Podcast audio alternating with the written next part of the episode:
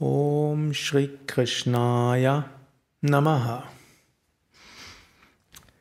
Ich will etwas lesen aus dem Buch Sadhana von Swami Shivananda, aus dem Kapitel Shivananda Vedanta Sadhana Sutras. Die letzten Verse dieser 14, die Vedanta zusammenfasst, also die Weisheit des Absoluten, die Weisheit des Unendlichen. Swami Shivananda schreibt, meditiere, ich bin Brahman. Das ist Ahamgraha Upasana, das heißt die Verehrung des universellen Ich bin. Ein Jivan Mukta, ein lebendig Befreiter, befindet sich stets in Wonne und hat die universelle Sicht.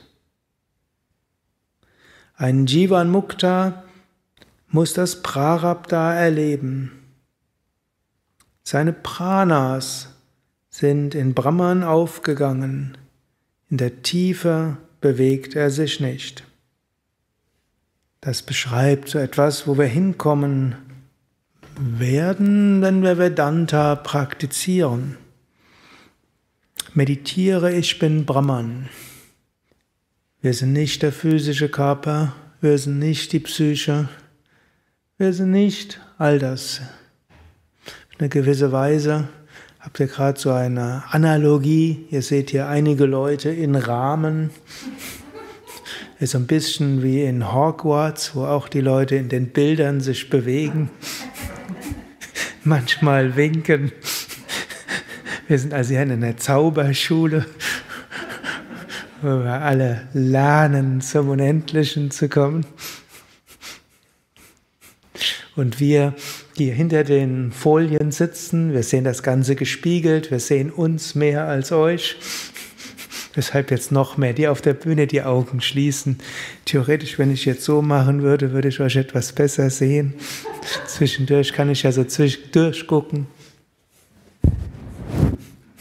Auch das gibt es in, wer es noch kennt, ja? Harry Potter. Aber es ist ja unsere Analogie. Wir befinden uns in unserem Rahmen. Und wenn wir die Menschen gucken, dann sehen wir mehr uns selbst als die anderen. Wir spiegeln uns selbst in der Welt.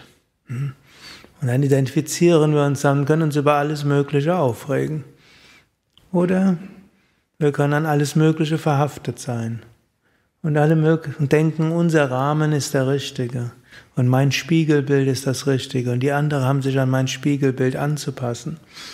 Oder wir sagen, Aham Brahmasmi, ich bin das Brahman.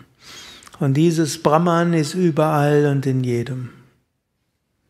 Und dann werden wir irgendwann zum Jivan Mukta. Jivan Mukta ist ein lebendig Befreiter.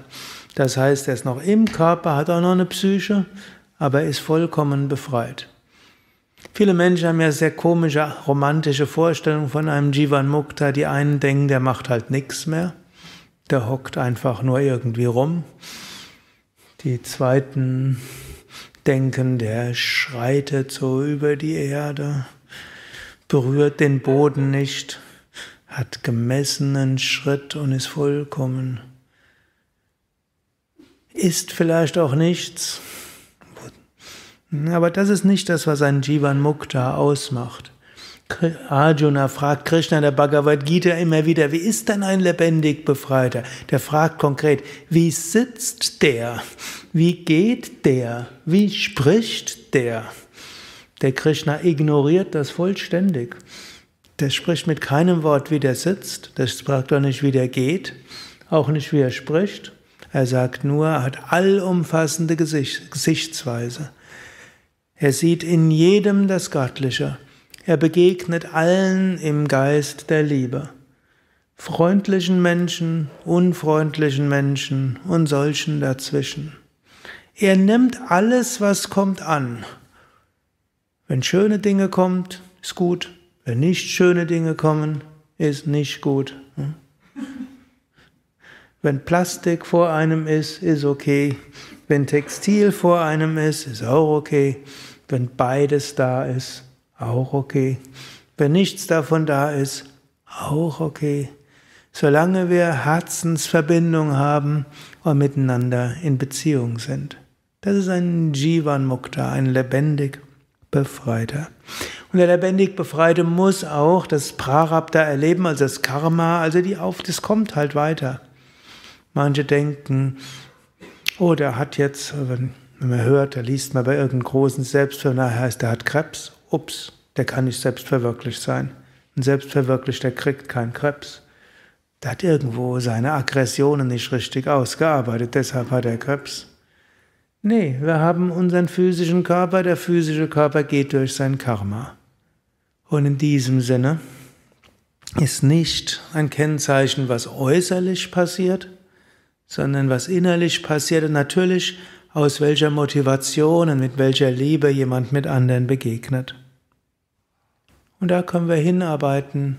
Das ist das, wo wir irgendwann landen werden. Langfristig sind wir alle Jivan Muktas. Langfristig sind wir alle lebendig befreit. Das ist doch eine schöne, schöne Aussicht, oder?